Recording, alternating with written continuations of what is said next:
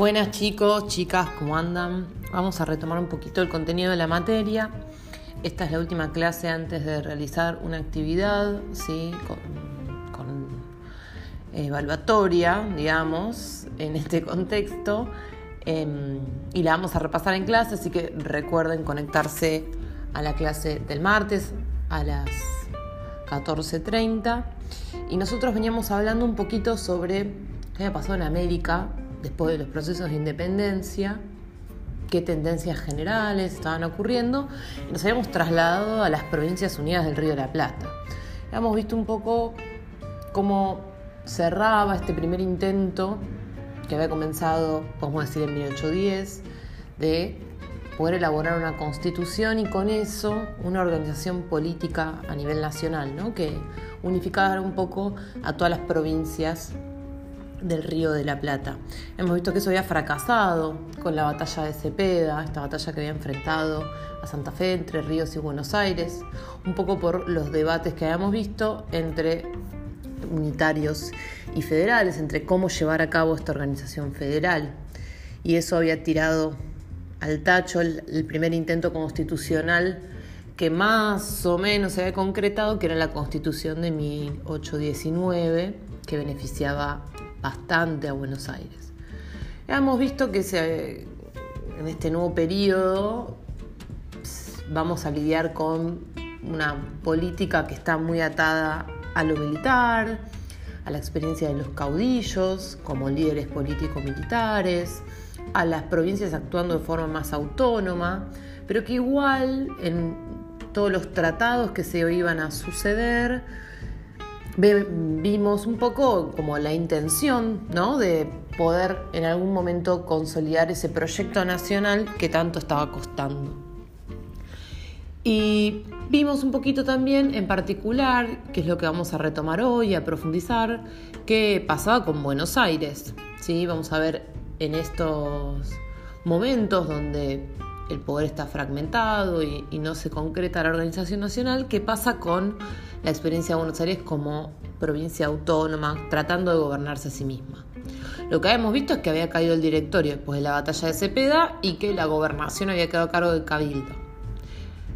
Buenos Aires en este primer periodo, en estos meses, va a caracterizarse por una, una vivencia, una gran crisis política que tiene que ver con la batalla de Cepeda y la caída del directorio, pero también por la inestabilidad, porque no va a lograr estabilizarse y generar un gobierno relativamente regular y estable hasta unos meses después. ¿sí? El cabildo que gobernaba la provincia lo que va a hacer es designar una junta de representantes, como una pequeña, un pequeño senado provincial de Buenos Aires.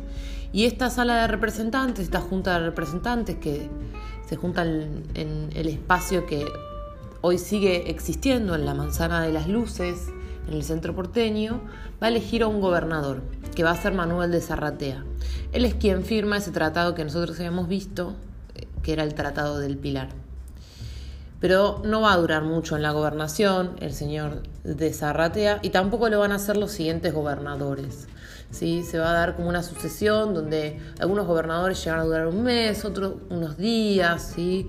Eh, no, ninguno lograba pacificar todas las disputas que había aquellos que seguían intentando ¿no? apuntar a un gobierno de tipo nacional, aquellos que se querían conformar con la autonomía provincial, eh, las tendencias federalistas y unitarias que se peleaban, ¿sí? Por lo tanto, ningún gobernador va a durar.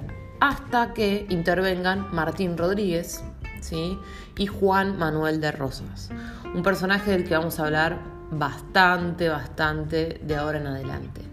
Ambos van a entrar con milicias y con tropas de la campaña, ¿no? del campo que está alrededor de la ciudad de Buenos Aires y van a pacificar la provincia, es decir, van a eliminar a todas las eh, disidencias, sobre todo las del federalismo, ¿sí? o sea, Martín Rodríguez y Juan Manuel de Rosa se van a inclinar en este momento un poco más hacia la línea unitaria y Martín Rodríguez va a ser designado como gobernador y van a consagrar a Buenos Aires como una provincia autónoma.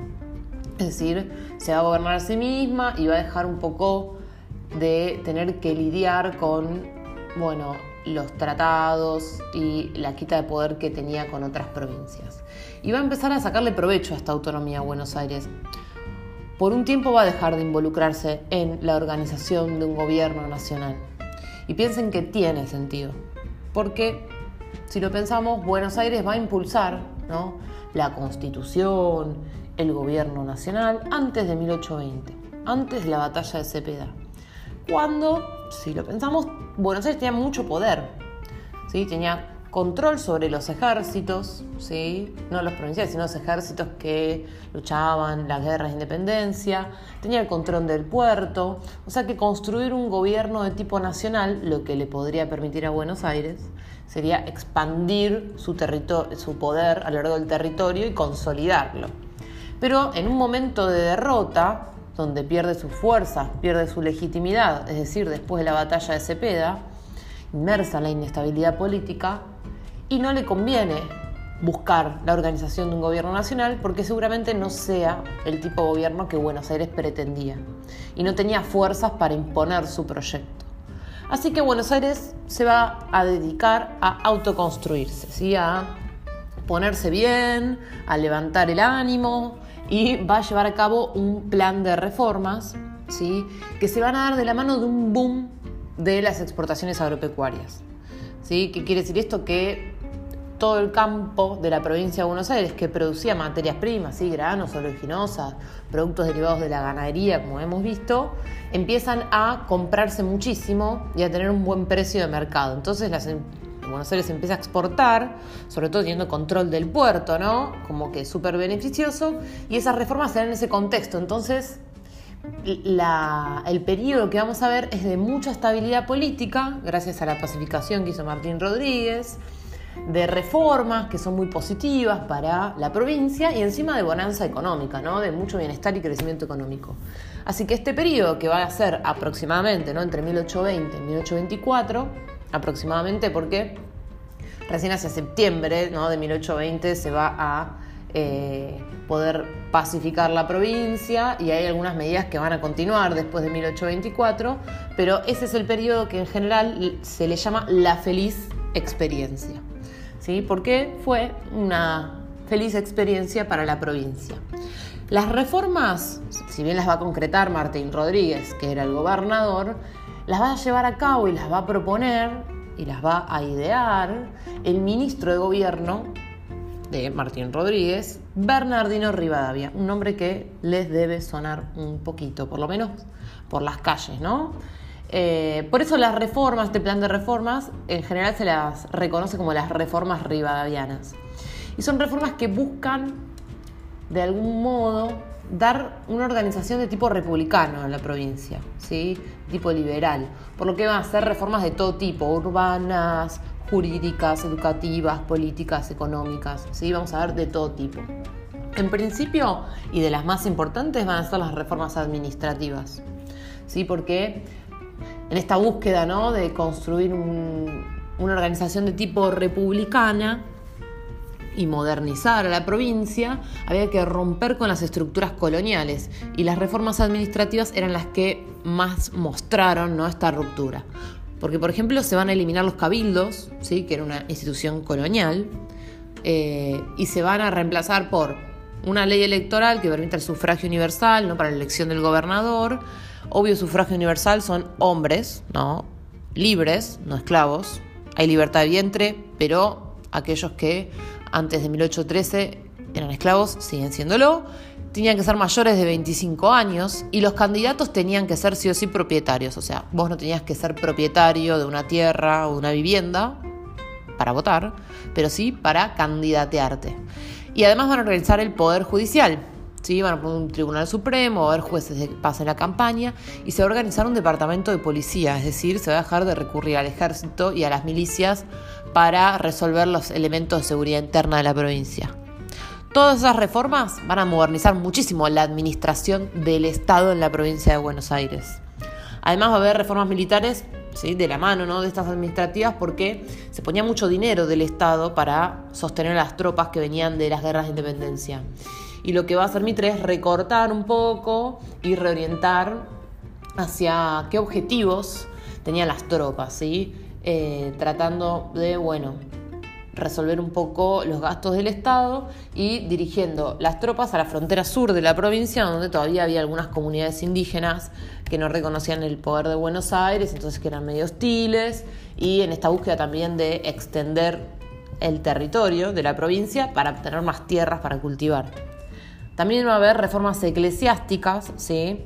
Lo que se va a hacer es cortar con el diezmo, que si recuerdan era el 10% de la producción, en la edad feudal, ¿sí? que podía ser en términos de dinero y o especias, es decir, granos, por ejemplo, que se le va a la iglesia. Bueno, eso seguía existiendo en Buenos Aires en este momento.